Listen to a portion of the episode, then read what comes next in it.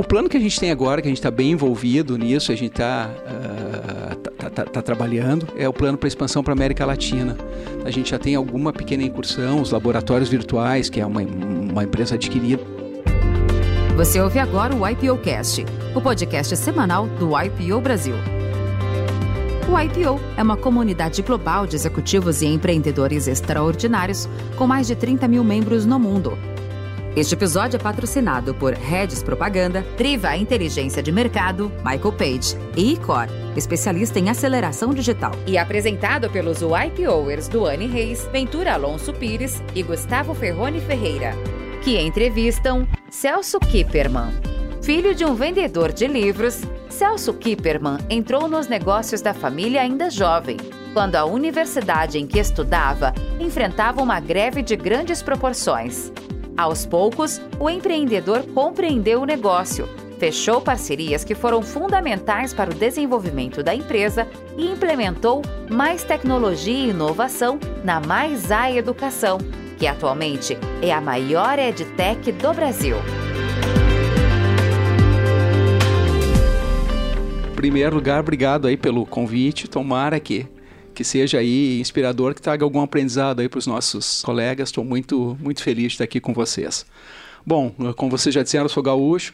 Meu pai era curitibano, que nem vocês, então acho que gente boa, né? Paranaense. Mas eu, nasci, cresci em Porto Alegre e mais especificamente no Bonfim, que é um bairro, um, um bairro judaico de Porto Alegre, como se fosse o Bom Retiro aqui em, em São Paulo. A família é pequena, muito unida, e sempre também algo que era importante, uh, como acho que para as empresas que têm um negócio familiar, né, sempre o negócio familiar vinha para a mesa do almoço. Então a gente nunca separou muito, uh, muito bem as coisas. Cresci em Porto Alegre. Eu tenho também, tenho importante, né? Eu tenho dois filhos, né? O Fernando, que está morando até aqui em São Paulo, tem 22 anos. A Júlia, que tem 20. Sou divorciado e atualmente estou casado com a Flávia, que é carioca. Então tem tem gente aí de todo o Brasil. Eu estudei em Porto Alegre, estudei na, na URGS, na Universidade Federal do Rio Grande do Sul, entrei em economia, e mas acabei me formando em administração de empresas. E comecei a trabalhar meio por acaso, porque quando eu entrei na URGS, eu entrei na URGS em 84 e fui vítima da primeira greve das universidades federais, né? Isso que se tornou um, um movimento recorrente, acho que nos anos 80 e 90.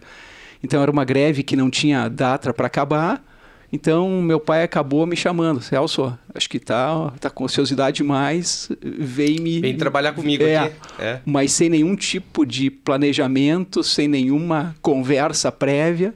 Simplesmente, eu tinha alguma familiaridade, porque desde sempre o acompanhava, o visitava na, na livraria, uh, viajava com ele para o interior. Então, acabei começando trabalhando com ele, fazendo uma questão de serviços gerais. Acompanhando a jornada dele. Isso. Acho que até talvez seja legal falar um pouquinho da jornada. Bom, o pai, como eu disse para vocês, ele começou, o seu Henrique começou no Paraná, ele começou vendendo livros e ele se deu conta que era um bom mercado, era o interior, então ele vendia livros médicos no interior do Paraná. Conheceu minha mãe no Rio Grande do Sul e resolveu ir para o Rio Grande do Sul por conta do relacionamento com a minha mãe, porque o Rio Grande do Sul naquela época era muito mais próspero que o Paraná como as coisas mudaram, né? Hoje os papéis se, se inverteram. Ciclos, né? Isso. Então ele, ele foi para o Rio Grande do Sul em 1964, eh, vendia livros, era vendedor autônomo, vendia livros de medicina uh, na capital, principalmente no interior, até que em 1973 ele consegue fundar uma livraria. Uh, foi até o lugar onde eu comecei a trabalhar. Na verdade, essa livraria era uma soma de duas garagens pequenas no centro de Porto Alegre, perto da Santa Casa, então que era um, um cluster médico. E ali ele começou a, com a atividade de comercialização de livros, né, continuou. E em 1979 ele começou também a atividade de edição. Então começa também a fase da, da editora. E editava no mesmo lugar? Porque eu vi a foto da empresa de vocês, eram duas portinhas isso, assim. Isso, isso. Então isso. vendia ali e editava ali também. Isso, porque a editora funciona mais ou menos como uma incorporadora. Então a gráfica é terceirizada, no fim nós sempre traduzimos muito, os tradutores são terceirizados. Então tínhamos um outro, o depósito era uma outra garagem, que ele tinha onde ficava o estoque de livro. Então era tudo bastante uh, ainda artesanal. Celso, e uh, livros na área de medicina por enquanto, mais na e, área de saúde? É, é, é legal a pergunta. O forte da livraria era a comercialização de livros de medicina, de saúde, e, e muitos livros nacionais importados.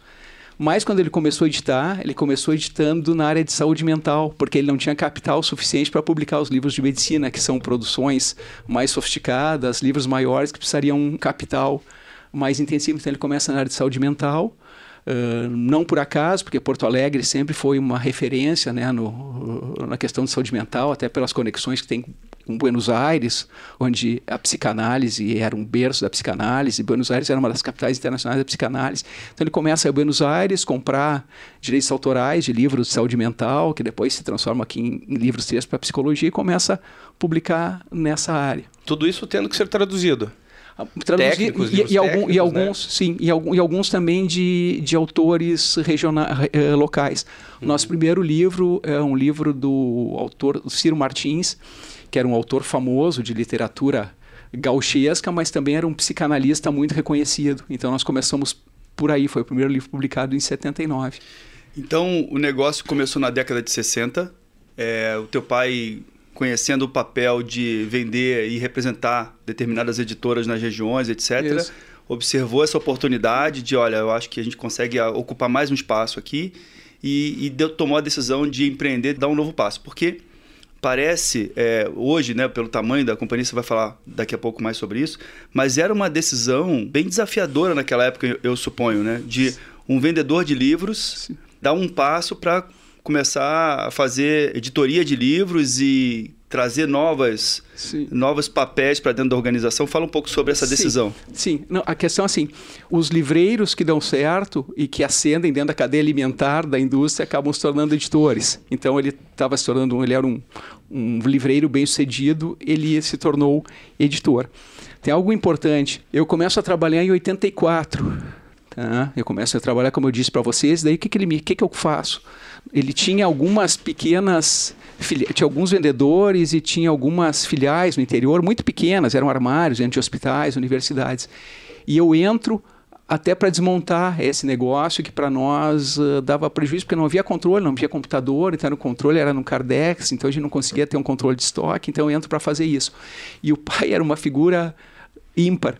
Eu dizia para ele que ele, eu chamava ele dizia que era um papagaio português porque ele, ele pensava, não falava nada, mas pensava muito. Então, ele nunca me orientou em nada. Então, a única coisa que ele me disse é o seguinte: uh, os livros são catalogados pelo sobrenome do primeiro autor e o título. Eu fui e comecei a me virar, então comecei a fazer isso, mas daí eu fui, fui começando, eu conheci produto, conheci mercado, e daí mais adiante eu reestruturei essa parte de distribuição. Então daí eu fiz essa distribuição terceirizada, me relacionava bem com os vendedores e esses vendedores que eram muito bem conectados me indicavam livros que seriam interessantes para serem traduzidos já daí na área de medicina e autores médicos ou professores renomados que poderiam ser autores interessantes. A gente já estava um pouco melhor, né, empresa um pouco mais estruturada, com um pouco mais de capital. Algo também importante, até 94, nós tínhamos uma dificuldade grande de caixa em função da inflação, porque o editor ele financia a produção e a venda. Então a atividade era dura. Em 94, a partir da estabilização econômica, a gente começou a ter um pouco mais daí de folha e daí a gente começou a crescer de maneira exponencial no negócio editorial. Outra questão curiosa do meu pai, uh, ele, ele, nunca me disse nada, mas quando eu entrei em 84, com 17, 18 anos, ele me deu o talão de cheque da empresa. E o talão de cheque da empresa tinha um significado todo especial, porque aquilo era as finanças da empresa e da família.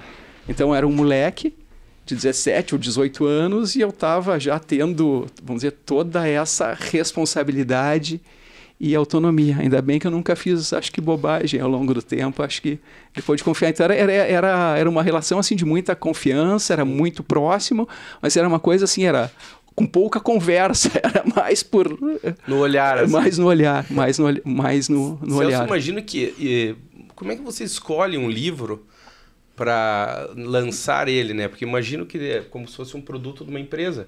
Se não vender, você Isso. tem um write-off ali, né? Vamos Isso. dizer assim. Então você tem que escolher um mix que, que dê. É. que saia, né? Isso. A nossa editora, né? então, uh, até voltando um pouco, eu já, já volto para a tua pergunta. A nossa editora é especializada no segmento CTP, que é científico, técnico e profissional. Então, assim, e desde 91 eu comecei daí a já acompanhar o pai na Frankfurt Book Fair, que é a maior feira de livros do mundo. Então, o que, que nós fazíamos? Nós viajávamos um pouquinho antes, visitávamos Paris e Londres. Por que Paris e Londres?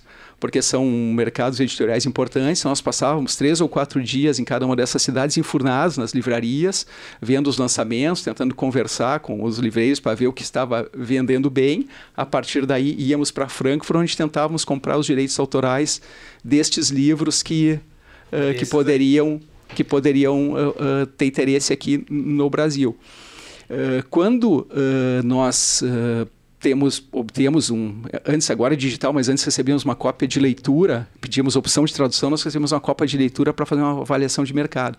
Mandavam para pessoas conhecidas da, da área. Então, com isso, nós conseguíamos provocar esses consultores, porque eles, se eles nos davam uma avaliação negativa, nós perguntávamos, mas qual é então que o senhor recomendaria, o que, que poderia ser feito então para atender essas expectativas, e daí direcionávamos para outro produto ou até para provocação de publicar um, uma, uma obra nacional. Mas é muito mais transpiração do que inspiração. Então a gente comentava até de, que eu fiz o OPM, para mim foi uma experiência muito diferente, porque porque a minha vida inteira eu andava em livrarias ao redor do mundo, depois muito nas livrarias das universidades americanas, onde os livros texto estão muito bem uh, expostos, então é muito fácil ver né, quais são os livros que têm uh, maior atratividade. Então eu vivia dentro dessas livrarias, todas as escolas de referência dos Estados Unidos eu conheço, mas conheço as livrarias. Poxa, então quando eu, quando eu fiz o OPM em Harvard, pela primeira vez eu estava do outro lado do balcão, eu estava como cliente. Poxa, então foi super legal para mim, foi um negócio bacana. Imagino. Eu, Celso, volto daqui a pouco nessa questão do momento da empresa e, e dessas escolhas do produto, né? Interessante você falar, porque para quem não conhece esse mercado, é, a gente pensa que é um lançamento de um produto, que ele pode dar certo e errado, mas na realidade você pega o direito, pelo que eu entendi, o direito autoral de um determinado livro, compartilha ele com, com segmento técnico e esse segmento técnico emite opiniões a respeito e aí a decisão vem muito baseada nessas experiências, nessas, nesses feedbacks, né?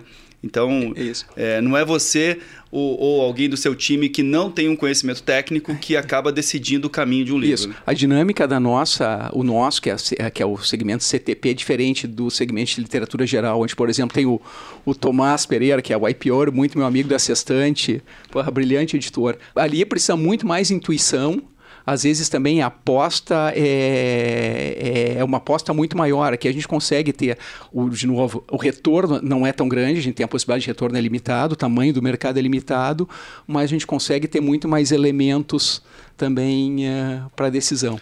É, guardei uma fala do início sua que eu também não queria deixar passar. Você falou que é de uma família muito unida e, e falou bastante do seu pai, dado a conexão profissional, né? E sua mãe? Você, e outra, né? Seus irmãos, enfim, você tem. Como é que é a sua eu, família, o seu núcleo original uh -huh, familiar? Uh -huh. Não, uh, minha mãe sempre muito parceira do meu pai, minha mãe é professora. Então, depois também, por um tempo, trabalhou na empresa, mas na questão de revisão de textos, não numa atividade gerencial, mas assim, apoio total a todas as iniciativas do meu pai. E a minha irmã é psicóloga de formação e também trabalha comigo. E hoje é ela quem cuida mais da área editorial, porque eu tenho olhado mais o negócio como um todo, principalmente os novos negócios, e a Adriane, ela cuida com muito cuidado e muito carinho ainda do negócio editorial, que hoje não tem mais a relevância que tinha para nós, mas continua sendo super importante, né? Acho que o negócio editorial que nos criou essa questão do brand awareness, nos criou as conexões com a comunidade acadêmica brasileira e principalmente e até também com as editoras internacionais e principalmente nos desenvolveu a, competência de desenvolver conteúdo, né, que é algo que permeia aí toda a nossa nossa trajetória. Celso, imagino que estou imaginando você na faculdade ainda, né, entrando para é, esse, atendendo esse chamado do teu pai, o teu pai já há 20, 30 anos no, no negócio. Imagino que esse negócio tem que ser movido a paixão, assim, né? Tem que morder o bichinho porque é um ramo bem específico, né? Sim. Que a gente fala até pouco aqui, né, Doni? A gente gosta de ler, mas fala-se pouco de editoras e livros, enfim. Como é que foi isso? É, pelo jeito a família inteira foi mordida por esse bichinho? É, como é que foi é, isso? E ali, como, como eu te disse, o pai era um, uma pessoa de poucas uh, palavras, mas assim, tinha uma questão ali, uma questão de uma paixão muito grande pelo negócio e eu acabei... E é um negócio que, assim, para mim até pelo meu perfil, que eu tenho um perfil, eu, eu gosto de empreender, é, é um negócio que como a gente tem muitos projetos durante o ano, chegou uma, uma fase do negócio editorial que a gente publicava 300 livros por ano. Então, todo dia eu tinha um projeto novo. Então, isso de alguma maneira me alimentava. Uma história que foi bacana para mim, do ponto de vista pessoal, trabalhava com o pai, então em, em, comecei em 84, no final dos anos 90 nós já éramos considerado uma de novo essa indústria é uma indústria pequena e pulverizada. Dentro desse contexto nós já éramos considerados uma editora respeitável e a única de grande porte né, no mercado CTP fora do eixo São Paulo. Puta, mas eu já tinha uma, uma atuação importante principalmente eu que cuidava já das, das publicações da área médica mas eu queria fazer uma coisa com o meu nome então, eu fui, então, peguei em 98, eu fui para os Estados Unidos, eu fiquei três semanas estudando inglês, depois eu fiz um roadshow, eu fui para Boston e Nova York, onde estavam as principais editoras do mercado STM, dos Estados Unidos, Scientific, Technical and Medical, e para tentar vender o meu projeto de criar uma nova editora, eu criei a Bookman. Daí a gente, porque até então nós publicamos como ArtMed, e a ArtMed acaba restringindo né, as áreas de conhecimento que a gente poderia publicar. Daí eu criei a Bookman, que seria uma marca genérica internacional e para publicar livros na área de ciências exatas e sociais aplicadas. Então, nós começamos a publicar livros de engenharia, administração, uh, computação, e a Bookman foi super importante, ela é mais ou menos 30% talvez do faturamento do, do negócio editorial, e ela foi importante porque ele nos consolidou daí efetivamente como uma das grandes editoras do mercado CTP no Brasil. Isso foi, eu comecei a Bookman de novo em 98, então ali nos comecinho dos anos 2000 a gente já estava com uma posição bacana, né? Acho que a gente inovou, publicamos os primeiros livros voltados para MBA, que estava estourando aqui no Brasil, então livros mais específicos, tiragens menores, mas livros que tinham um sell-through Uh, maior e enfim a gente conseguiu fazer algumas coisas diferentes naquele mercado que já era super conservador. Eram inovações pequenas mas enfim que, que deram algum impacto. Primeiro livro de química geral que é, que é algo básico para as engenharias a quatro cores. Então coisas pequenas mas que foram marcantes importantes naquele momento. Quantos anos você tinha nessa época, Celso? 30 anos. 30 anos. Então, você já tinha ali vivido o ambiente como empreendedor, aprendido com o teu pai, queria algo autoral, tinha uma veia empreendedora e de inovação. Hum. Você poderia dizer que esse foi a primeira grande conquista sua dentro do negócio, isso te deu sim. força para dar outros passos? Sim, sim, sim. Esse aí foi um projeto, e de novo, era um projeto da e-mail, com, a, com as minhas impressões digitais, e deu super certo, puta, isso me deu confiança.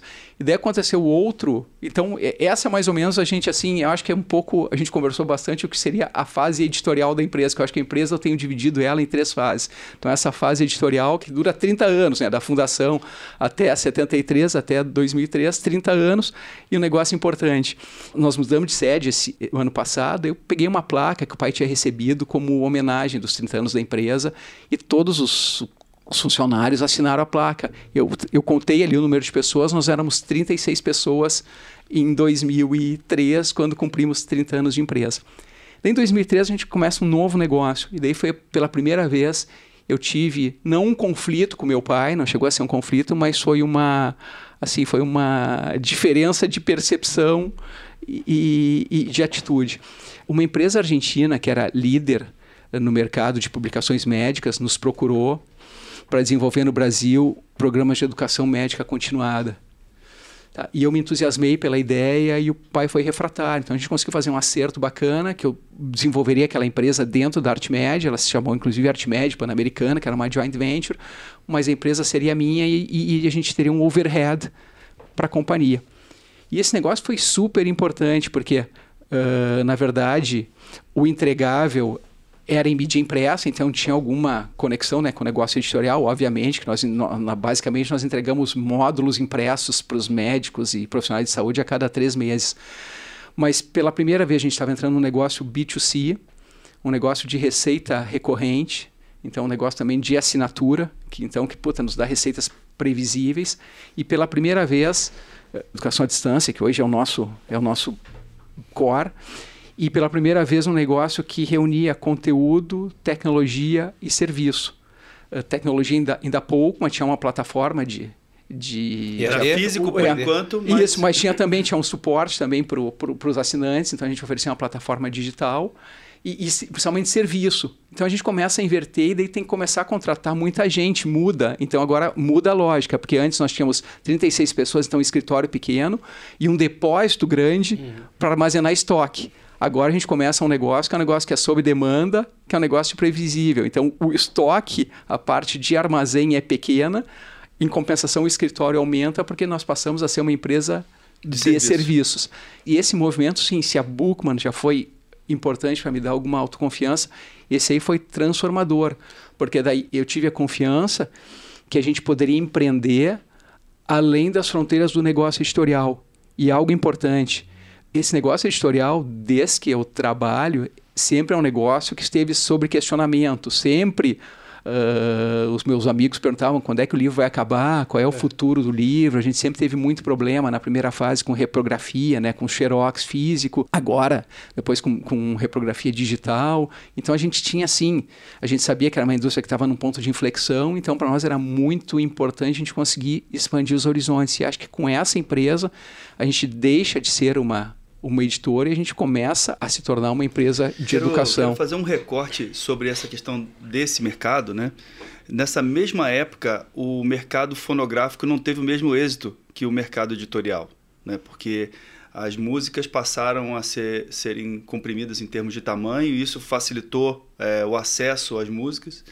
É, as grandes gravadoras deixaram de ter uma receita muito grande é, e aí, se você pega ali a, a biografia do, do Steve Jobs, ele foi é, uma pessoa fundamental, é, sendo alguém que tinha uma visão tecnológica e de, de produto ao cliente e, ao mesmo tempo, de dar segurança para a cadeia de transformar aquele conteúdo originado por um artista e chegando e sendo remunerado da forma correta para o B2C, para o consumidor final. E meio digital, né? É, e outras várias plataformas no mundo tentaram fazer a mesma coisa e não foram bem sucedidas. Então essa foi uma grande transformação é, que rompeu com a forma como o mercado funciona e funcionava e de certa forma vocês estavam vivendo exatamente a mesma hum. coisa, os mesmos fantasmas e eu me lembro dessa época, Celso, propaganda de TV é, falando, tentando combater pirataria, né?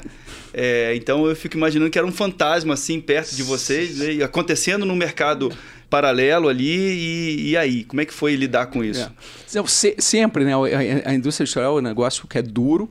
A gente sempre tem os bons problemas do Brasil, né? Até as, as questões dos hábitos de leitura, da questão da, da educação.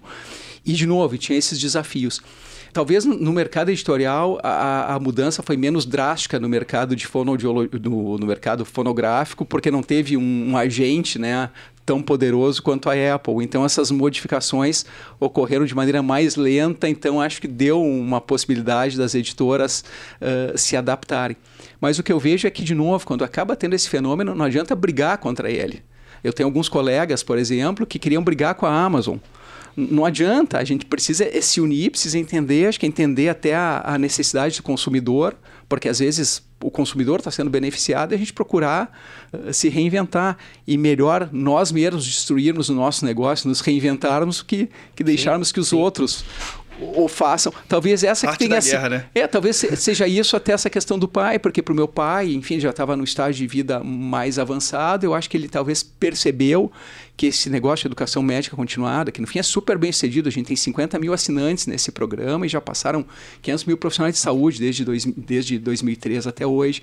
Eu acho que ele de alguma maneira ele percebia isso como uma, uma ameaça grande ao negócio tradicional e que naquela fase da vida ele já estava já tinha talvez perto dos 70 anos ele não uh, não tinha vontade de, de reinventar navegava bem na parte exato editorial, né? exato é, sentia é. enorme orgulho enfim Sim. depois de toda a trajetória então acho que até é super uh, compreensível né a postura dele Celso se diria que né, é, quando você você falou que a empresa se divide em três grandes tempos, assim, uhum. né?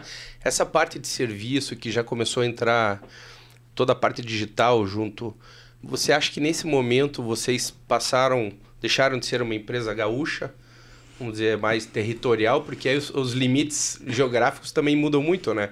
Você tá com receita Sim. recorrente, baseado em, em, tecnologia, isso mudou a, a, o mindset da empresa? Na, na verdade, a, a empresa no fim, a gente acaba achando conveniente. No fim, hoje até a gente se questiona se tem que estar em Porto Alegre ou não, mas enfim, para nós sempre Porto Alegre foi muito conveniente, porque às vezes até quando vem algum gringo eu comparo Porto Alegre com Boston. Porto Alegre é uma cidade pequena, mas é uma cidade que tem um bom tecido acadêmico e social. Então, para nós que produzíamos conteúdo faz sentido, mas sempre assim o modelo foi produzir lá, mas vender fora.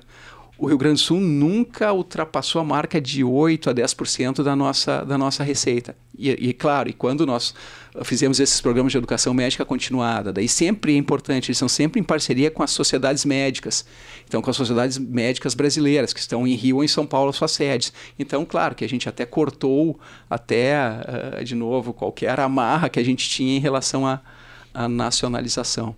Acho que sim. E aí, imagino também que sobre essa questão do turning point, você tem ali um momento onde é, ainda a tua receita da empresa é uma receita concentrada no modelo original do negócio e aí a, os novos serviços ou produtos passam a representar alguma ter alguma representatividade de faturamento e aí imagino que chega uma hora que você inverte essa posição. Quando isso aconteceu, como é que ocorreram as etapas dali adiante?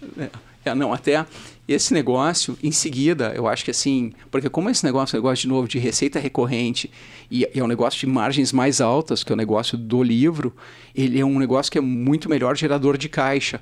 Então, já acho que no terceiro ou quarto ano da operação, esse negócio em geração de caixa já superava o negócio editorial. E daí é importante, porque isso me dá, então, vontade de perseguir outros negócios com esse modelo, que sejam negócios de de novo, de receita recorrente e com boas margens. E daí acontece as coincidências, a gente conversava um pouquinho antes, as estratégias emergentes do Minsberg. Olha o que aconteceu, que bacana. Em 2008 teve aquela crise no mundo, o mundo ia acabar. Então surgiu uma oportunidade, a Magro Hill, que era até um, uma importante fornecedora nossa de, de, de, direitos autorais, mas tinha uma operação no Brasil, que é outro fato curioso que eu quero mencionar depois, que é relacionado com a IPO. Eles resolvem vender a sua operação no Brasil, resolvem vender seus ativos no Brasil. Então fazem um processo competitivo, participam do processo a Saraiva, que era muito forte na época, o Grupo Gen, que hoje é o maior grupo editorial brasileiro na, no mercado CTP, e nós. E nós acabamos vencendo o processo competitivo, porque a Magro Hill, eu acredito que tinha muito livro de medicina, e como nós tínhamos já esse braço de educação médica continuada uh, bem forte, então a gente tinha acesso ao mercado diferente dos outros, acabaram optando por nós, compramos a operação dos caras no Brasil. Puta, isso assim, para o meu pai, imagina, a gente até tem um vídeo dele dizendo que se sentia um, com um cientista que tinha ganho o prêmio Nobel, porque ele começou vendendo os livros da Magro Hill no porta-mala do carro, Agora ele passava a ser, de alguma maneira, o dono da Magro Hill no Brasil. Puta, então, para nós foi sensacional e, de novo, é, pô, foi muito bacana. Puta, a gente foi, foi aos Estados Unidos, assinar um contrato, foi um negócio mágico, foi muito bacana. Então foi bacana, isso nos consolidou um negócio. Eu chamo o que, que aconteceu que, que não estava previsto. Na condição agora de, de parceiros, da, donos da operação da Magro Hill no Brasil, a gente passa a ser convidado para participar das convenções de vendas da Magro Hill nos Estados Unidos primeira convenção que eu vou, em Boca Raton, a tônica da, da apresentação ali, o, o, keynote speaker, era o Michael Chase. Michael Chase é o cara que fundou a Blackboard e estava se anunciando uma parceria exclusiva entre Blackboard e McGraw Hill. E o, o, Michael Chase começa a história no palco, aquela coisa de gringo, dizendo: Putz, olha aqui, eu sou de Washington, cresci em Washington, de uma família judia, e apesar de eu não ser nem médico nem engenheiro, minha mãe disse que tem muito orgulho de mim. Pô, tá, era o que eu precisava para ir lá e. Maravilhoso. E, e, e, abordar o cara, né? Porra, eu já. A abertura necessária. Lógico. A McGraw Hill era maior que a Blackboard. Então nós éramos a McGraw Hill no Brasil. Então isso me credenciava. Eu só sabia o que era a Blackboard, porque a Blackboard, só fazendo um parênteses, a Blackboard na época era a maior edtech do mundo. E a história da Blackboard é meio parecida com a do Facebook. O Michael Chase estava em Berkeley, tinha uma ferramenta de uma plataforma de um LMS, Learning Management System, um ambiente digital de aprendizagem. Ele se apropriou e desenvolveu isso como um negócio, era a maior tech do mundo, era o benchmark e a referência. Eu só sabia o que era Blackboard porque nós usávamos na nossa plataforma de educação médica continuada, o SECAD, lançado em 2003, o Moodle, que é um ambiente virtual de aprendizagem. Sim. Então, só por isso que eu sabia do que se tratava. Mas, de novo, percebi que aquilo poderia ser a pavimentação para a gente migrar definitivamente para o setor de, de educação. Então, abordei uh, o Michael Chase, se interessou. Uh, daí aconteceu outra coisa muito curiosa. Ele manda, depois de um mês, vem um, um VP dele de Latam para o Brasil. E ele veio a São Paulo, eu não podia vir porque ele vinha numa quinta-feira e na sexta-feira eu estava viajando com a família em férias para os Estados Unidos. Olha o que, que acontece. Daí vem um gerente meu, tem uma boa conversa com ele, tudo bem, eu estava ansioso para aquele negócio.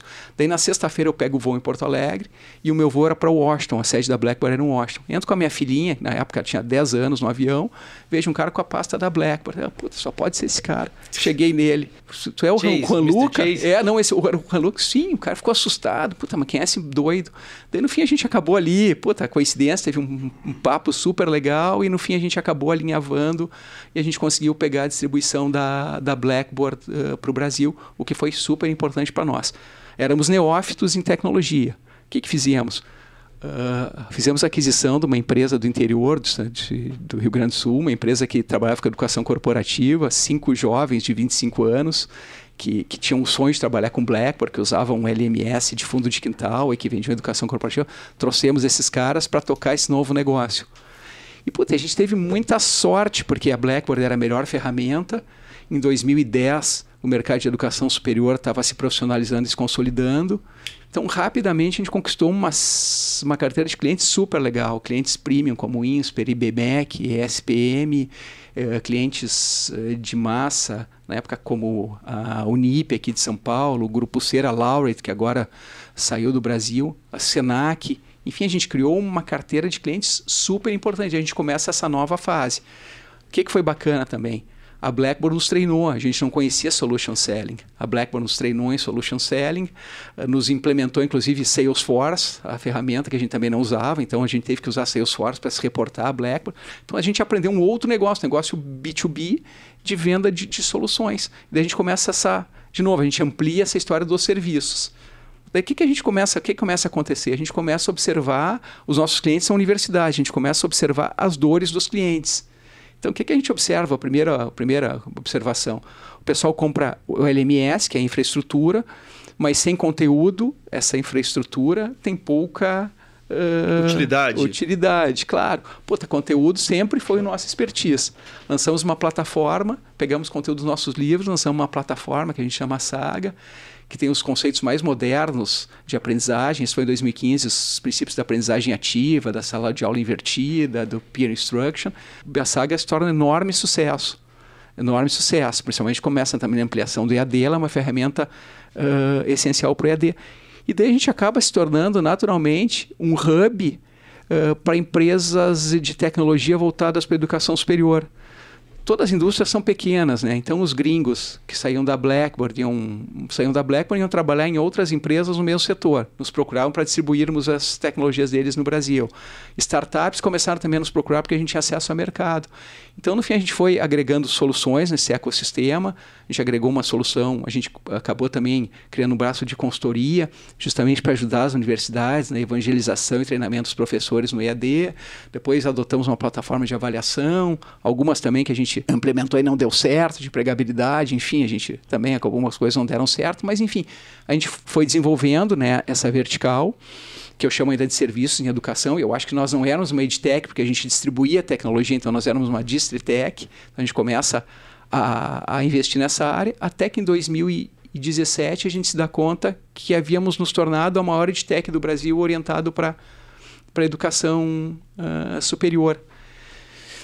Daí surge a ideia de a gente fazer o que nos Estados Unidos estava muito em voga, que é, que é OPM. Tá? Não é o OPM de Harvard, é Online Program Management. São empresas que permitem a transformação digitais nas, universidades nos Estados Unidos. Tá? Eles, eles pegam e assumem a, a parte dos, dos, cursos online das universidades. A gente achou que poderia fazer isso, porque nós teríamos um ecossistema, o ecossistema de aprendizagem nós tínhamos, tinha alguma experiência em vendas B2C em função lá do negócio de educação continuada, que tinha começado em 2003. E daí, daí acontece uma outra coincidência. Eu estava indo para Boston, por causa, da, acho que o último módulo do, do OPM, eu conversei com alguém do Credit Suisse que já nos, nos provocava, tinha mapeado o mercado, entendia que nós poderíamos uh, ser os pioneiros de OPM no Brasil. E eles me conseguem uma entrevista com a Parthenon, que é, uma, é a mais famosa consultoria na área de educação do mundo, que tem um escritório em Boston. Os caras me conseguem lá uma reunião de duas horas. E lá eu consigo conversar com eles, consigo entender como é que funciona bem esse mercado de OPM, e daí volto tá bombado lá, né, no, no, no OPM. A mil por cara, hora? Sim, os caras te botam uma é. pilha desgraçada, então eu voltei com, com gasolina e, e, a gente aqui construiu uma tese, puta, que é muito legal, que eu acho que até hoje me encanta. A gente resolveu criar a Mais Campus. O que, que é Mais Campus? A, a Mais Campus faria, porque o EAD no Brasil, Educação à Distância, ele é quase que monopolizado pelos grandes grupos educacionais, que são muito bons em execução, mas não são tradicionais uh, em relação à qualidade. O que, que a gente queria fazer? A gente queria fazer parceria com universidades, por isso que mais campos que tinham campos legais, estruturas bacanas e que fossem muito tradicionais no ensino presencial. E eu me refiro às instituições confessionais e comunitárias, que são assim, elas são super conservadoras, por isso que não tinham EAD. Então, o que a gente queria fazer? A gente queria juntar o nosso expertise, a nossa agressividade comercial às tecnologias, com a tradição e respeitabilidade dessas universidades e lançar um novo modelo de EAD no Brasil. Então, até para levantar a barra da educação superior no Brasil. Puta, então, acho que é um projeto super legal, né? Que é um projeto que, com relevância e rentabilidade. Quero voltar em mais campos daqui a pouco, porque isso talvez seja o projeto que te coloca num, num grande público, num público massivo de, de escalar de fato e de, de sentir, a, vamos dizer assim, o retorno de volta de todo o impacto que você pode causar na sociedade, né?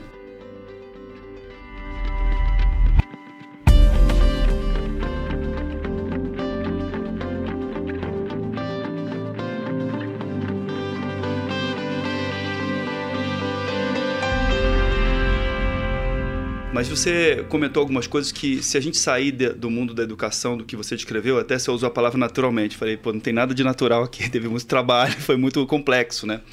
Que é, você sai de um modelo editorial e você vai para um modelo de, vamos lá, de distribuição diferente daquilo que você conhecia muito bem, que era quase que um caminho natural dos livreiros bem-sucedidos. Aí até aí ok, muita gente pode vencer essa.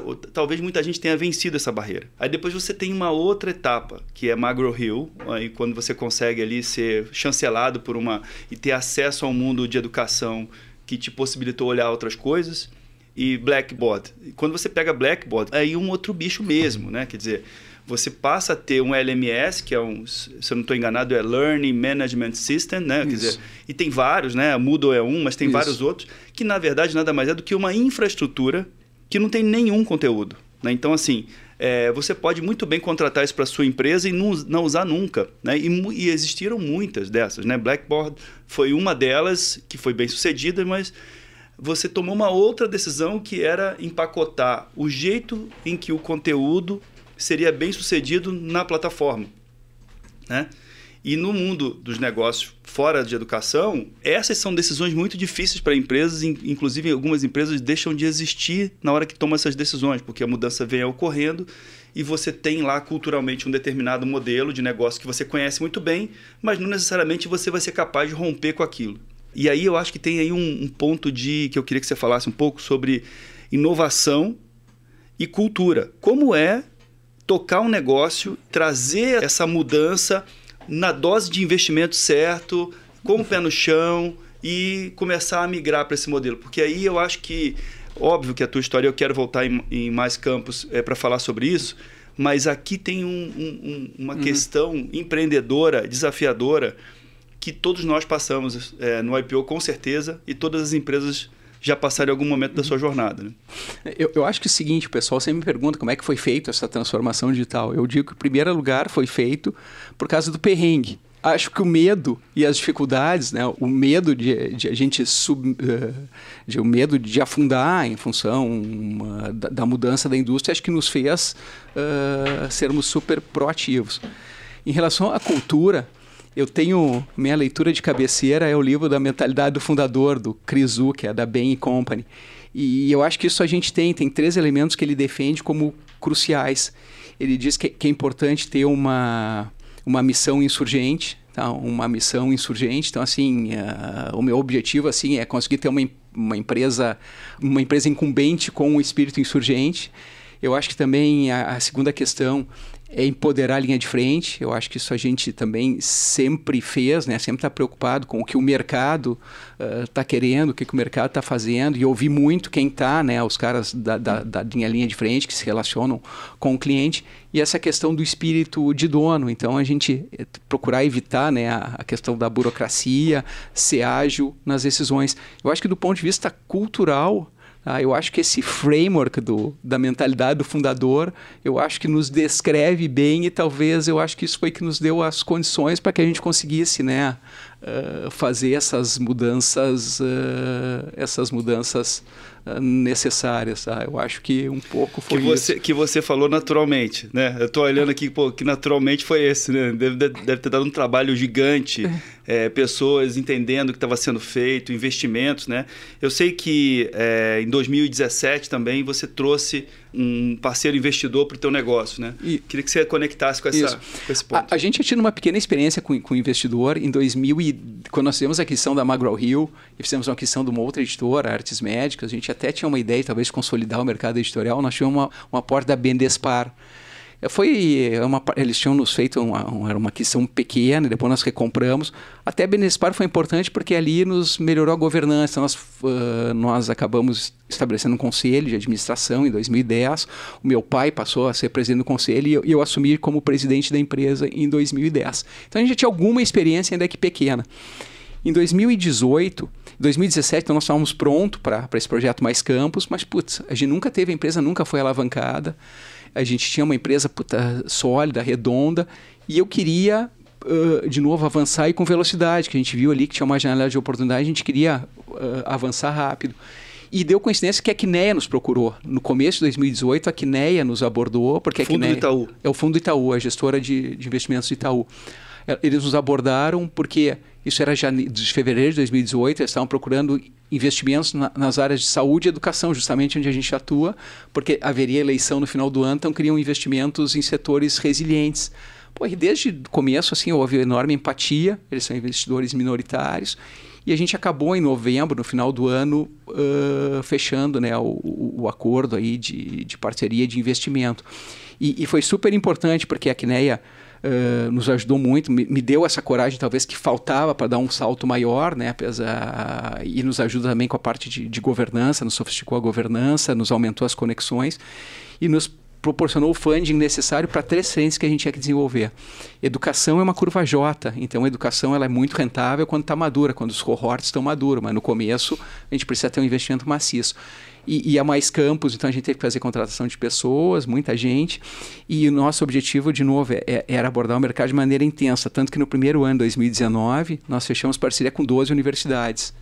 Além disso, a gente também fez aquisições de startups que complementaram o nosso ecossistema. Então, uma, uma, startup de laboratórios virtuais, outra de realidade aumentada, uma de pesquisa de mercado em educação e uma para ferramentas de captação. Fizemos essas aquisições e principalmente a gente começou a migrar o modelo. No, nós investimos maciçamente em tecnologia proprietária. Tá? Então, nós éramos distribuidores da Blackboard, nós começamos a desenvolver a nossa própria plataforma de educação. Hoje nós temos 150 desenvolvedores em casa e todas as tecnologias no que tangem a ferramenta de aprendizagem são ferramentas proprietárias. Então hoje eu posso dizer que nós somos efetivamente uma EdTech. EdTech. Tá? É uma EdTech, é um ecossistema completo, que a gente tem desde tecnologia para captação até certificação do aluno. Então, claro que a gente usa algumas tecnologias de, de, mercado também, daí sempre são com integrações nativas, mas a gente tem um ecossistema hoje que é muito bacana. E como a gente teve experiência também com a distribuição da Blackboard, depois como operadores de educação, a gente conseguiu fazer algo que é completamente aderente à realidade uh, brasileira, que diga-se de passagem, talvez seja o mercado de educação à distância mais dinâmico do mundo porque no fim é o único mercado que tem tantas empresas de capital aberto e trabalhando com ticket tão baixo. Então aqui é uma dinâmica, é, é, é, é de novo, ela é mais uh, dura do que a dos outros dos como, outros mercados. Como potencial, como investidor, a gente acaba gostando muito das iniciativas em que é, o empreendedor tem muitas horas de voo acumulada num determinado mercado e aí, em algum momento dessa jornada madura, ele decide digitalizar ou decide criar uma experiência digital e tecnológica para um produto e para uma experiência que ele já tem. E é exatamente o que vocês viveram, né? Vocês viveram todo o processo de aprendizado e agora, no momento em que vocês decidiram fazer um investimento em tecnologia para uma tecnologia proprietária, é, o desenho é o MVP às avessas, né? Então, você primeiro tem a experiência e sabe toda a jornada para depois você transformar aquilo numa, numa, numa ferramenta e, com certeza, o investimento fica mais assertivo, o perfil das pessoas, o que você quer entregar como output do, do, do teu projeto, do teu investimento fica mais claro, a segurança vem, né? o teu investidor também fica mais seguro, né? porque entende que você está preparado para fazer aquilo, você não vai testar nada, você vai só usar todo, embarcar tudo que você já conhece ali dentro. E a gente tem olhado isso, assim, a gente chama muito atenção essas pessoas que estão com muitas horas de, de experiência acumulada no mercado e que decidem fazer um, um, um turn point ali, né? Eu ia até tocar no ponto, a gente chegou no terceiro, terceira fase da empresa, né, Celso, que você falou. Começaram lá na placa do teu pai com 36 nomes. Quantos funcionários vocês têm hoje? Né? Eu acho que esse momento que o fundo entrou foi encaixou certinho com, com o momento, com essa janela de vocês. Então eu queria saber hoje como é que está a empresa, como é que vocês estão estruturados, Celso, uhum. e o que, que você está vendo para os próximos 3, 5 anos. Legal. Não, hoje nós somos 960 colaboradores. E, e, o que é bacana que a gente conseguiu criar, assim, eu tenho muito orgulho, ali da qualidade do time que a gente tem. Tá? Então tem assim, é, putz, a gente tem um clima muito bom na empresa e a gente trouxe muito empreendedor, principalmente com essas aquisições. Nós trouxemos os empreendedores e esses empreendedores vieram para peças, para posições chaves da empresa. Então a gente tem uma mescla bacana. Daí no, no, no ano passado nós contratamos a Paula Pitinini, que era, foi a RI da Renner, que é a primeira corporação brasileira, né, por 15 anos. Ela veio até para nos dar um pouco de. Um, contrabalançar um pouco até esse espírito empreendedor, porque na verdade eu também eu sou mais uh, dono e empreendedor do que, do que executivo. Então é, é, importante esse balanço. Então hoje a gente, a gente, tem um time assim que é muito legal, que é um time jovem, todos com experiência, todos com, com veia empreendedora e que conhecem profundamente o mercado de educação. Mais do que eu, porque eu conheço o mercado de educação, mas talvez eu conheça mais o mercado editorial. E nós trouxemos pessoas de mercado, empreendedores de mercado. Então a gente está num momento hoje bem legal. A gente até está estruturado. Nós fizemos ano passado um reorg. Nós estamos com os negócios, nós tínhamos antes uma vertical de saúde, um publishing e essa área de edtech. Nós convergimos todos, nós temos um COO, também que é um cara jovem, que brilhante e todos os negócios, então todas as áreas de negócio estão abaixo dele, que é o nosso COO. Temos também um CTO, que é um cara também que é egresso da área de educação, então conhece educação e, e, tecnologia e ajuda muito no negócio, então a gente tem uma interação importante. E depois as áreas corporativas uh, tradicionais, então RH, a parte de financeira e, e IRI. Então é mais ou menos isso. Então a gente também conseguiu, até por conta da convergência, né, da questão própria da digitalização, a gente conseguiu converter melhor os negócios. O que a gente tem, tem feito, assim, nos, nos, últimos anos, até voltando um pouco e avançando. Então, isso foi em 2019, a gente fechou com 12 uh, universidades. Em 2020, fechamos mais parcerias, foram 30 universidades. E em 2020 aconteceu algo estranho porque nós, nós íamos bombar em 2020. Daí nós fizemos ali a primeira captação, né, ainda a grande safra do negócio de educação no começo do ano, em março. Uhum. Então nós tínhamos fechado a captação Uh, com a nossa meta eram 9 mil alunos para os cursos de graduação em, em, em, março. Nós fechamos dia 10 ou 12 de março com 10 mil alunos, estouramos a meta, champanhe, todo dia 15 vem a pandemia. Achamos que o mundo ia acabar. Pela primeira vez na vida, nós estávamos tinha alguma alavancagem, até porque hoje também, é, para captar esses alunos, se investe muito né, em marketing digital, o CAC é alto. Achamos que todos os nossos negócios, como são de receita recorrente, que, que LTV que, longo. Isso, que o pessoal ia deixar de, eh, de pagar, que havia evasão enorme, enfim. Daí aconteceu outro negócio legal e que tem conexão aqui com, com a IPO.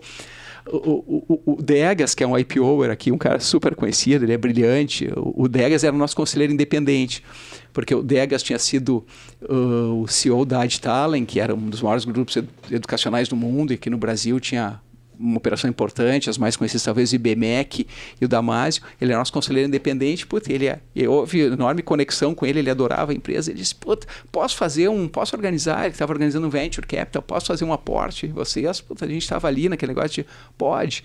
No fim foi legal, porque ele fez esse aporte, até vários IPOs, obrigado aí pessoal pela confiança também, acabaram entrando no, no fundo aí legal, do Degas. E daí, no fim, aquilo também pô, nos tirou angústia ali naqueles meses de pandemia. E já em 2020, a gente puta, acabou tendo um ano muito bom. No fim, a gente acabou tendo um ano, talvez o melhor ano da empresa. O negócio é paradoxal, né? E, e no final do ano, a gente fez mais uma aquisição de uma uh, da Jaleco, que é uma plataforma de apoio aos estudantes de medicina, tá? porque a gente também tinha essa vertical da de saúde. Em 2021, a gente acabou, começou com, começamos com programas de pós-graduação, uh, fechamos com mais universidades, hoje a gente está trabalhando com 30 universidades, ao redor do país, são 30 universidades. Quantos alunos vocês impactam, Celso? Tem uma ideia? Ah, Tem como... no, no, total, a gente impacta uh, pelas diversas tecnologias, porque a gente fornece tecnologia também para a universidade, tem as parcerias estratégicas, onde a gente oferece o pacote inteiro, e tem as soluções Unbundle, que oferecemos pequenas partes do nosso ecossistema. A gente estima que impacte 3,5 milhões de estudantes no ensino superior brasileiro e, e, estudantes que estão matriculados nos nossos, nas nossas iniciativas próprias hoje são cerca de 100 mil. São cerca de 100 mil alunos uh, por ano. Tá? Mais Campos, conta pra gente. Tá. Bom, Mais Campos, impacto. bom, Mais Campos era isso. Nós começamos então na Mais Campos com essas parcerias estratégicas, puta, é super legal, porque no fim, de novo, começando lá atrás, quando eu queria perguntar se um livro era bom ou ruim, eu nunca tinha acesso ao reitor da universidade, era com algum professor, não sabia o que se passava nas, nos gabinetes da reitoria. Hoje, com a Mais Campos, a gente acaba tendo uma relação puta, fraterna com, com as reitorias, com o C-Level das universidades. Então, puta, a gente consegue ter um protagonismo bacana e consegue ajudar essas instituições, porque as instituições, de novo, elas são uh, instituições muito sérias, muito tradicionais, mas até pelo conservadorismo da academia tem dificuldade de reagir num mercado agora tão turbulento, a gente acaba ajudando. Então tem sido super gratificante e a gente tem a expectativa de novo de conseguir uh, melhorar como um todo a qualidade da educação superior no Brasil. Nós começamos, então hoje nós somos 30 universidades, nós começamos com programas de graduação, hoje a gente também tem programas de pós-graduação, inclusive com a PUC Paraná, que talvez seja a nossa parceira mais completa, onde a gente tem uma linha de cursos livres, graduação, pós-graduações, vão começar agora graduações premium, voltado para as profissões do futuro, mas a gente tem um pós-graduação lá com a PUC Paraná, que temos professores estrela, como o Yuval Harari, o Eric Rice, do Startup Enxuta, então são cursos que são super legais, que são em cursos em primeira pessoa, com um negócio de tecnologia muito legal, então isso está indo bastante bem. Nós fechamos com a PUC Rio, então a gente está começando um projeto com a PUC Rio no segundo semestre desse ano, e a PUC Rio é, talvez seja a única universidade privada que tem o status de federal aqui no Brasil. A PUC Rio é, um, é, é uma ilha de excelência, então a gente está super animado. E algo que nos entusiasma muito também, que nós começamos os, as parcerias, isso que se chama OPM, Online Program uh, Management, com hospitais. Então, aqui em São Paulo, nós estamos operando a parte online do Sírio Libanês, fechamos com a Santa Casa em Porto Alegre, estamos aí com conversações com alguns outros hospitais.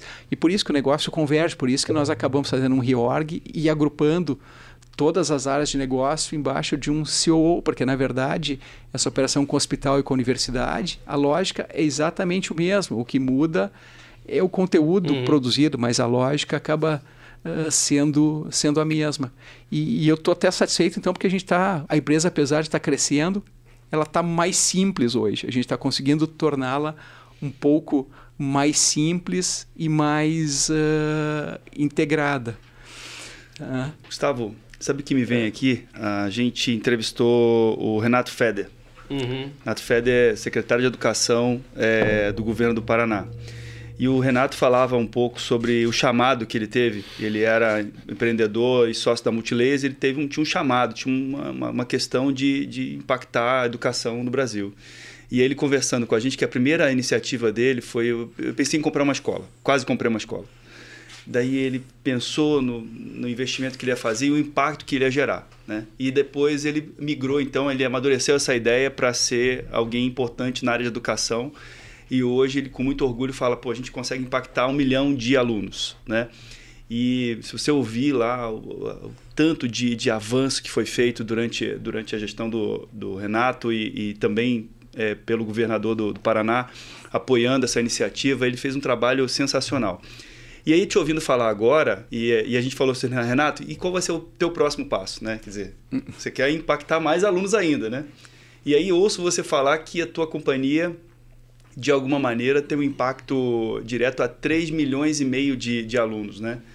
Então, quem sabe o Renato é. não ouve essa entrevista aqui e... Pode começar a usar alguns serviços, né? Pode começar a usar alguns serviços e ampliar aí o potencial de impacto dele, né? É, essa história do Renato realmente foi impactante, né? É impactante, ele mudou de carreira literalmente e ele está focado na educação pública, né? Sim. Que é um bem para a nação inteira aí, o foco dele é colocar o Paraná na estandarte aí dos estados, né?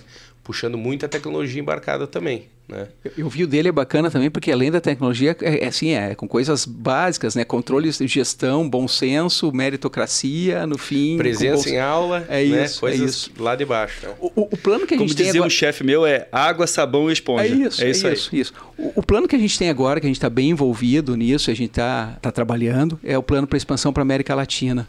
A gente já tem alguma pequena incursão, os laboratórios virtuais, que é uma, uma empresa adquirida, a gente já tem comercializado esses laboratórios no mercado da América Latina e a gente está estudando maneiras de conseguir desembarcar com força naquele mercado, talvez no, no, ano que vem. Então a gente começa a aumentar um pouco o escopo da, da nossa atividade. Então esse seria assim um plano de aí de curto prazo. Próximos, curto médio próximos prazo. dois anos aí. É, é, é, tá. é, Tem um desafio grande também, é um mercado mais segmentado que o nosso, é, tem diferenças culturais, mas também trabalha com tickets mais altos que, que o nosso e tem um nível de competitividade bastante menor. Então a gente vê com certo é, entusiasmo, algum receio, mas muito, muito entusiasmo. Celso, estamos, Duane, infelizmente estamos quase chegando no final aqui. Mas você mencionou um pouco teus amigos do IPO, ah. o momento que eles entraram aí de, dessa forma na tua empresa também. Conta um pouquinho pra gente como é que você entrou no IPO, ah. né? É, como ele faz parte da tua vida, como é que tua família lida com ele, quais são os impactos. Legal. É. Eu entrei por convite de um amigo até, o, o, o, Telmo da Meta, que nós nos encontrávamos sempre no avião, indo de Porto Alegre para São Paulo. O gaúcho sempre está no avião, né? Que os negócios estão aqui em São Paulo. E, e me convidou para entrar, e daí foi bem curioso, porque na primeira, no primeiro fórum que eu participei, isso foi em 2003, né? eu já sou um dos dinossauros aí da IPO, mas assim, em 2003, no primeiro fórum que eu participei, a gente estava envolvido num negócio que eu não estava entendendo o que estava acontecendo. A MagroHill que eu, que eu mencionei para vocês, que nós acabamos comprando a operação em 2009, eles estavam nos assediando e começaram com um papo que era um papo de parceria, que era uma joint venture, coedição. Na verdade, os caras iam nos comprar. E eu nem sabia o que era um M&A naquela época. Puta, ainda falar com meu pai, vender empresa, isso em 2000, era um negócio. E daí eu comecei a contar o que estava acontecendo. E tinha um, um dos, que é meu par até hoje, que virou grande amigo, inclusive é conselheiro da nossa empresa, que era um executivo, era o presidente da Carrier no Brasil, Carlos Henk. Ele começou a, a, a me questionar, os questionamentos que ele estava fazendo era exatamente uh, em relação aos passos que os caras tinham dado. Eu perguntei para ele, mas vem cá, como é que é? Tu é bruxo? Como é que você sabe como é que foi o processo? Ele disse, não, Celso, eu trabalho multinacional e eu sou treinado para fazer o que estão fazendo contigo. Esse é o processo padrão. Os caras querem fazer aquisição da empresa de vocês. Puta, daí eu perguntei para eles, isso era uma sexta-feira. Henk, por acaso poderia almoçar comigo com o pai na segunda-feira? Não, claro. Eu disse, pai, eu quero te levar para um almoço com um amigo meu. Então o pai foi um pouco cético, né, achando que os amigos eram aqueles amigos de colégio. Quando chegamos e ele se deparou com o Henk, o Henk é um pouco mais velho do que eu, enfim, um cara super estruturado, articulado. Acho que ali aquilo foi um turning point, porque acho que ele percebeu que as conexões que eu tinha com as pessoas que eu me relacionava me criavam né, uma rede, né, uma base que, que dava segurança. Então, acho que aquele almoço ali com o Henk, com meu pai, então foi super importante. E essa, então, de novo, eu já entrei no IPO e já tive esse grande ganho. Acho que depois, para mim, uma questão importante da IPO foi quando a gente tem dificuldade, né, que a gente acaba uh, valorizando melhor né, essas, essa rede de proteção que a gente tem. Eu tive um divórcio complicado e, puta, o pessoal aí, o, o meu fórum foi incansável, sabe? Foi incansável. Desde porra, no apoio emocional, psicológico, até rodar planilha comigo de Excel para me ajudar na, na estruturação do que poderia e deveria ser feito. Então, assim, para mim tem sido uma experiência muito legal. Agora meus filhos estão mais velhos, né? Mas a gente participava sempre dos families, era muito, muito bacana. Uh, na, na, própria experiência do OPM em, em Harvard, eu tenho, eu tenho, dois OPMs aqui, tem uma, conf, tem uma coincidência e uma confusão, mas foi muito legal porque tinham vários IPOers. Então também, puta, me conectei com caras que viraram também do mundo inteiro, que viraram amigos queridos e próximos. Então, assim, tem sido super importante em todas essas decisões uh, que agora também a gente fez de maneira retro retrospectiva, parecem óbvias e, e, e, fáceis, mas claro que o grupo sempre me, me ajudou, participou. Então, tem sido super, uh, super importante, super uh, gratificante e, e espero poder devolver de alguma maneira também isso para o pessoal. Já está devolvendo aqui no IPOcast, né, Duane? Está empocotando. É, é, essa, essa... Aqui a gente vai te explicar como é que a gente faz para pegar um conteúdo e distribuir massivamente.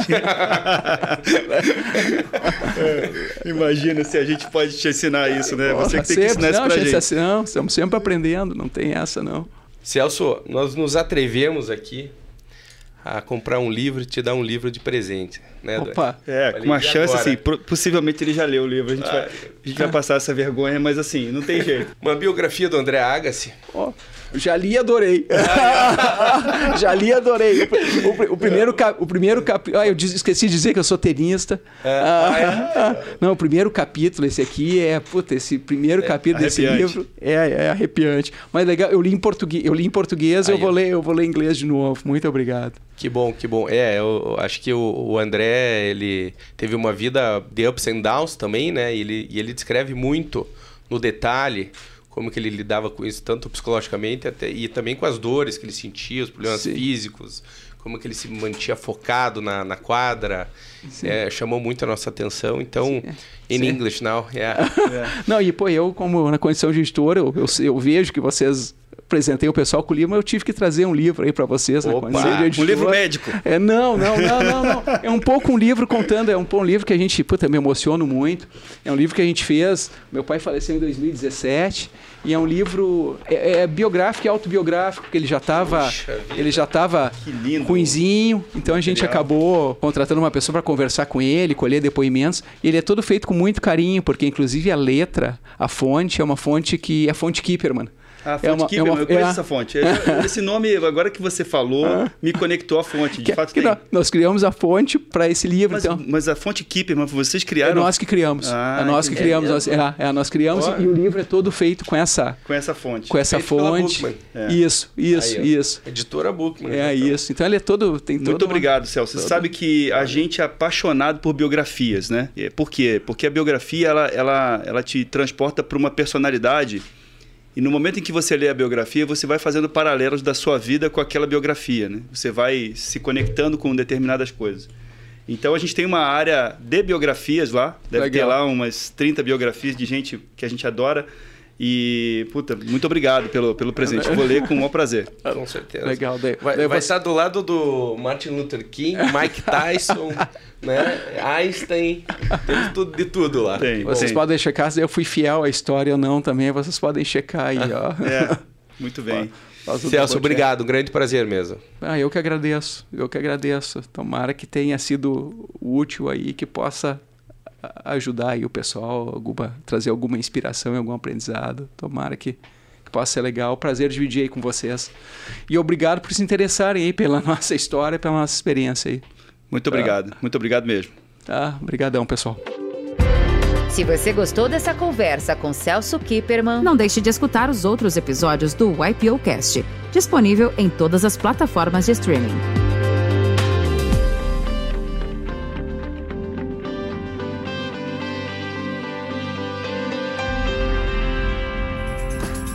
Produção Voz e Conteúdo.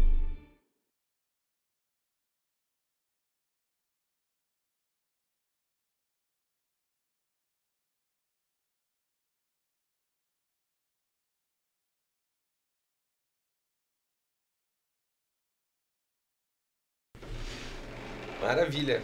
Sensacional. Pô, obrigado, hein, Celso. Olha. Que carinho, hein? Leão. Sobrenome muito tradicional lá de, é. do Paraná. É. Tem a história, o começo é no Paraná, a história começa em Curitiba. Ele tem alguma relação com o pessoal da... que fazia mate? Mate leão, dos Não, herdeiros? não, não. Quem era parente, que- que são me- me- meus tios, que no fim, eu não sei se vocês pegaram essa, essa fase.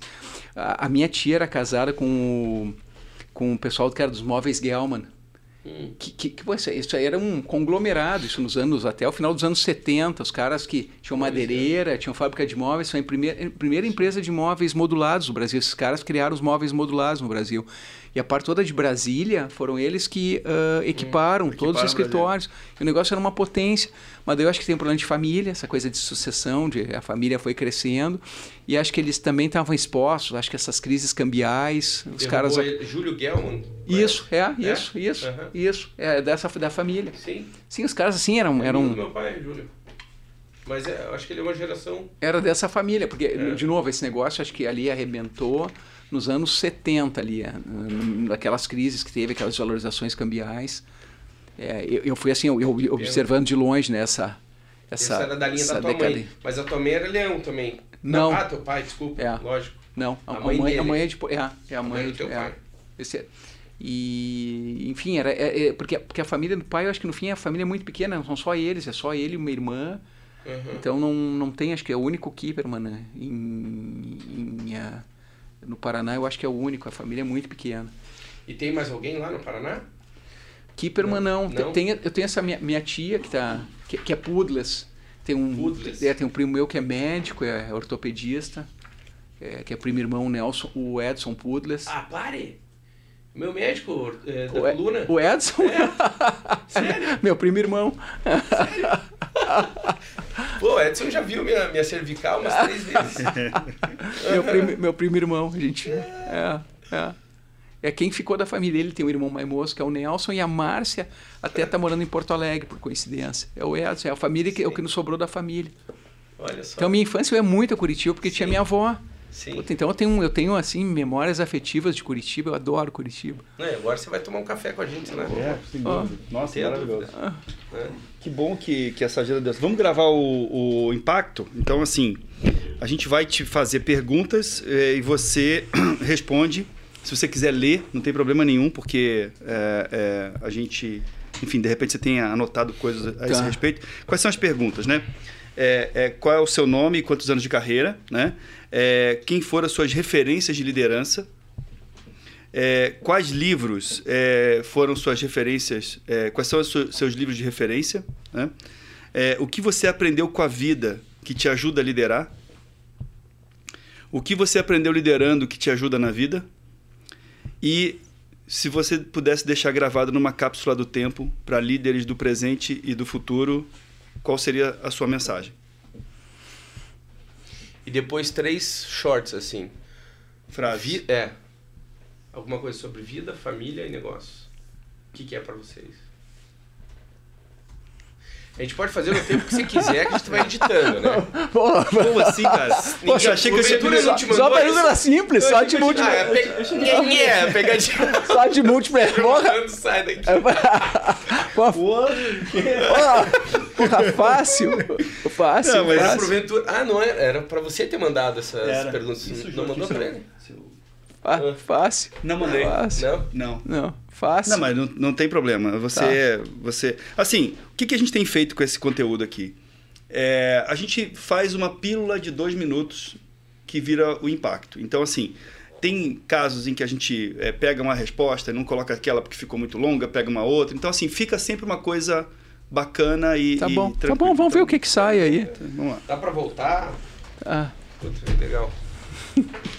É, a primeira é fácil, né? Qual é o seu nome e quantos anos de carreira? Isso é beleza. porra. Lembra de refrasear, né? Eu sou o Celso, papapá. Que daí só sai a tua fala. Isso. Ah, Né? É, vamos lá? É, qual o seu nome e quantos anos de carreira? Celso Kipperman. Eh, Tempo de carreira é difícil eu calcular, eu acho que uns 35, né? Desde 1984, talvez um pouco mais, e sempre na mesma empresa, o que eu não sei se é bom ou se é ruim. Até me ressinto de outras experiências fora, ainda bem que conseguimos reinventar a empresa ao longo do tempo, então acho que acabei tendo experiências diferentes mesmo dentro, de uma, dentro do mesmo ambiente. Quem foram suas referências de liderança?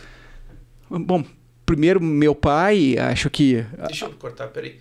Celso, é que daí você tem que falar, olha, minhas porque só vai sair a tua fala. Ah, entendi. Tá. As referências de liderança são. Tá se não bom. ficar só a resposta e não. Eu, eu até não sugeri uma outra coisa. A primeira parte, quando você fala é, seu nome, é assim: Celso Kipperman, tantos anos de carreira no mercado de educação. Tá Porque bom. é só a tua apresentação. Tá Porque bom. aí eu, eu- se eu ficar com essa fala longa, eu perco outras coisas Deixa eu só, legais que você mas vai deixa eu só fazer a conta, 84 para agora são quase 40 anos, é isso? 38 38 Vai anos. ter que revelar isso Caralho. aí, se quiser. né? Não, trabalho infantil. Primeiro.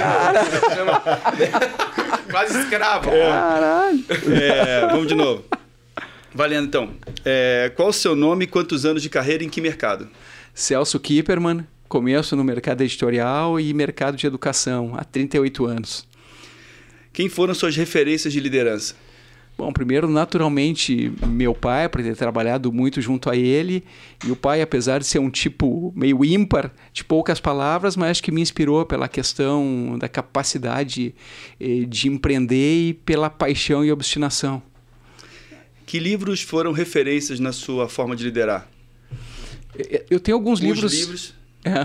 Ah, os livros que, que, eu, que eu uso como livro de cabeceira, o principal é, é o livro da Mentalidade do Fundador, né, que eu acho que é, que é sensacional, que eu compartilho dos princípios né, da questão da missão insurgente, empoderamento da linha de frente espírito de dono. Depois eu- eu, tenho um autor que nós publicamos que é o Henry Mintzberg, que defende as estratégias emergentes. Eu acredito muito né, nas estratégias emergentes. Na nossa história, elas se comprovaram eh, muito úteis e verdadeiras.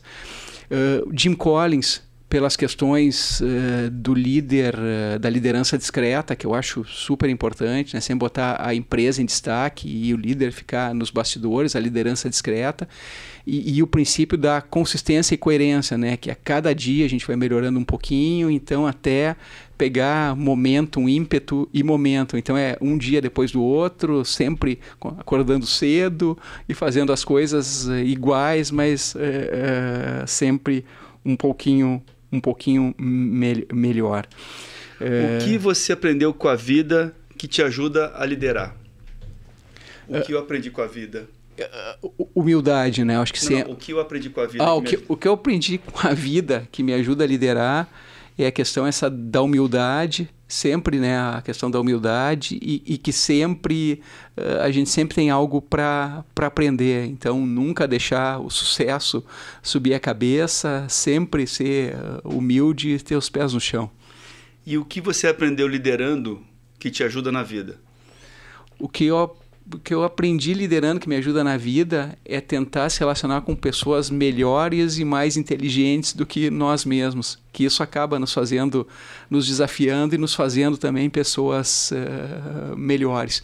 E, e ser também eh, generoso, né? Porque a gente dando, a gente também recebe. Acho que essa questão da generosidade é, é- é- é importante e também não ficar obcecado pelo poder, pelo contrário, delegar, descentralizar e confiar nas pessoas. É, o que você deixaria gravado numa cápsula do tempo para líderes do presente e líderes do futuro?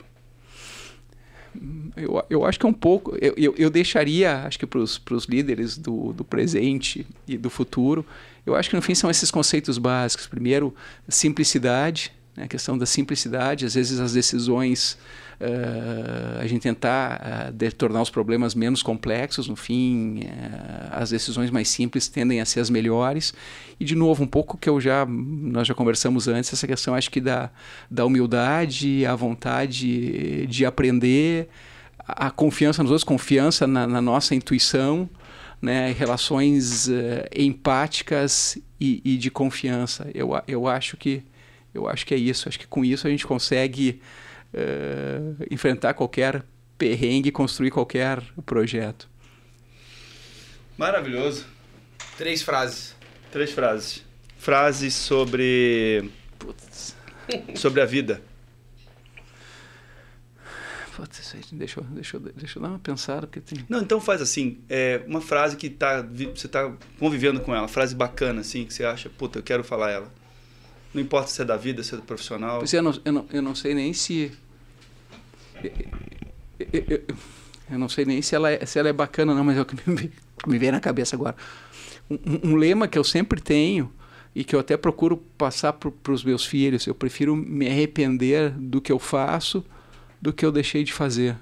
Ah, eu acho que isso é importante, a gente ter coragem né, de buscar os nossos os sonhos, acho que tomar a, a, a algum risco, depois não ficar lamentando né, as oportunidades uh, que passaram e, e, que a gente poderia uh, ter, ter no fim feito. O que, o que me vem agora, a gente bate pronto. Ó. Tá ótimo. Tá lindo, tá lindo. Show de bola. Pô, vai ficar ótimo. Vai ficar ótimo. Maravilhoso. Né? Curtiu? Muito. Fechou? Fechou. Muito. Que maravilha, Celso. Que bom ah, que deu muito. certo. Que